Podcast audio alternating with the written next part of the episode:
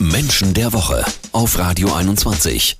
Wir sprechen heute bei Menschen der Woche über eine absolute Fernsehlegende. Vor 30 Jahren lief bei uns in Deutschland die allererste Folge der Simpsons. Und es gibt wohl in der Geschichte von Menschen der Woche keinen schwierigeren Fall als Homer Simpson. Mira, wollen wir uns wirklich psychologisch dranwagen an diesen Härtefall? Ja, bitte. Bist du sicher? Ja, ich bin ganz sicher. Was, was einem so bei Homer finde ich als erstes auffällt, ist, dass er eigentlich vom Kopf her ein Kind im Körper eines Mannes ist, oder? Ist das so ein typisch männliches Problem? Hält er vielen Männern äh, damit so richtig den Spiegel vor eigentlich? Das wäre ja mal schön, wenn das ein Spiegel wäre. Ich fürchte, es ist eher so, dass die Männer sagen, guck mal, der ist auch so. Ah, okay. Und dann fühlen sie sich glaub, auch bestärkt. Ja, genau. Oh ich, glaub, ich ja, gut, glaube, das ist, geht dann total nach hinten los. Dann. Ja, ich glaube, das ist eher so eine, so eine kleine Legitimation. Das ist so ein bisschen das Prinzip Krimi. Also ich lese ein Krimi Mhm. und dann passiert immer den anderen das Schlimme. So. Und dann bin ich ja raus und sag, guck mal, mir geht's ja gut. Und das ist bei Homer ein ähnlicher Effekt. Man guckt sich das an und denkt dann irgendwie so, Gott, ey, der ist so furchtbar. Und dann fühle ich mich automatisch schon besser. Das ist eher der Effekt. Aber würdest du denn sagen, diese ganzen Eigenschaften, die du ja auch gerade schon angerissen hast, die Homer äh, vereint, also dieses total faule, dieses total naive, egoistische, narzisstische, sind das Eigenschaften, die man häufiger bei Männern beobachtet als bei Frauen? Gute Frage. Ich glaube nicht, dass das so ist. Ich gehe davon aus, und das ist ja das Prinzip dieser Figur, ne? Ja. Übergewicht, Faulheit, Intoleranz, Inkompetenz und Gedankenlosigkeit. Das führt alles in eine bestimmte Richtung, nämlich das, was wir kennen aus unserer Kultur. Das ist eine der sieben Todsünden, die da benannt wird. Und das ist halt die Trägheit, ja, also die Faulheit. Und ähm, die kann ja genauso bei Frauen auftauchen wie bei Männern. Ich glaube eher, dass das Prinzip ist, dass das eben so so überstilisiert wird, Ja. also diese Todsünde, aber die ist ja nicht umsonst eine der sieben Todsünden und die wird halt dort in voller epischer Breite quasi immer wieder auseinandergenommen. Also er ist stinkfaul, dumm wie zwei Meter Feldweg, ein widerlicher Narzisst und trotzdem unglaublich liebenswert. Ob eine solche Kombination auch im realen Leben möglich ist, das hört ihr gleich hier bei Menschen der Woche.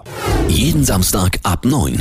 Menschen der Woche. 30 Jahre Simpsons, das ist ein Jubiläum, das es äh, dringend mal nötig macht, über eine extrem gespaltene Persönlichkeit zu sprechen. Homer Simpson, der auf der einen Seite alle schlechten Eigenschaften der Welt in sich vereint, du hast es gerade die sieben Todsünden sogar genannt. Ja. Ja, er ist faul, egoistisch, naiv, einfältig und trotzdem unglaublich beliebt. Wie passt denn das zusammen? Ja, weil wir über so eine Figur quasi ja unsere eigenen Schattenseiten ausleben können. Irgendwo wissen wir ja auch, irgendwo in uns wohnt auch diese Trägheit, ne? egal ob sie jetzt raus darf oder nicht so. Und Okay. was macht Homer? Der lässt es raus.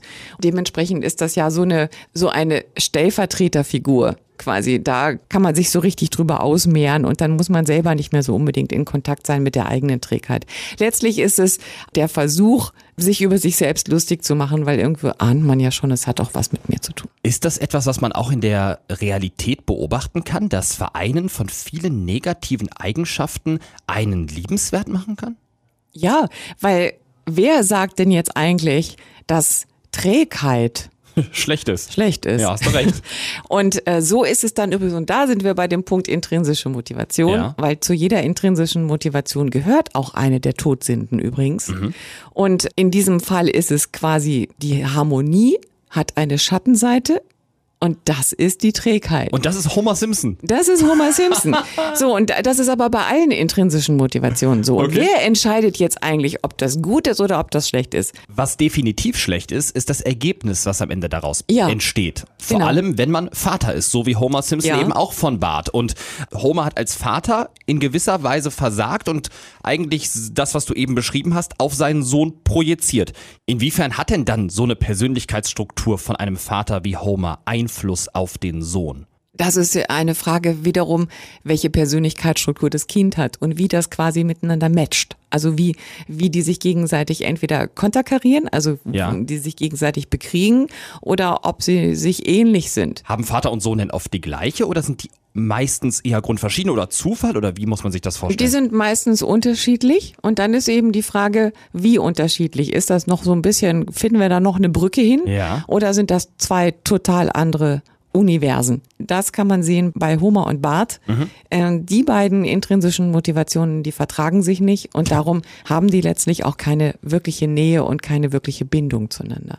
Und ich finde, wir haben heute wunderbar gelernt bei Menschen der Woche, wie sehr dann tatsächlich so eine Zeichentrickfigur wie Homer Simpson sie ist, tatsächlich auch Einfluss auf unser reales Leben hat, wie oft er uns dann am Ende doch auch den Spiegel vorhält und äh, was man eben auch von solchen Persönlichkeiten dann tatsächlich für sein reales Leben mitnehmen kann. Ja, wenn es Homer jetzt nochmal gelingen würde, das selber auch zu machen, ja, das, das aber dann ist ja die Serie tot. ist ja nee, der ist ja sogar im Laufe der Staffeln immer dümmer und dümmer und dümmer geworden. Ja, eben, es ist ja, ja also da, da ist, glaube ich, ich Hopfen und Malz verloren. Vielen Dank. Das stimmt, Anerkenntniscoach Mira Mühlenhof. Ausgezeichnet mit dem Niedersächsischen Landesmedienpreis. Menschen der Woche mit Mira Mühlenhof und Marius Hühne.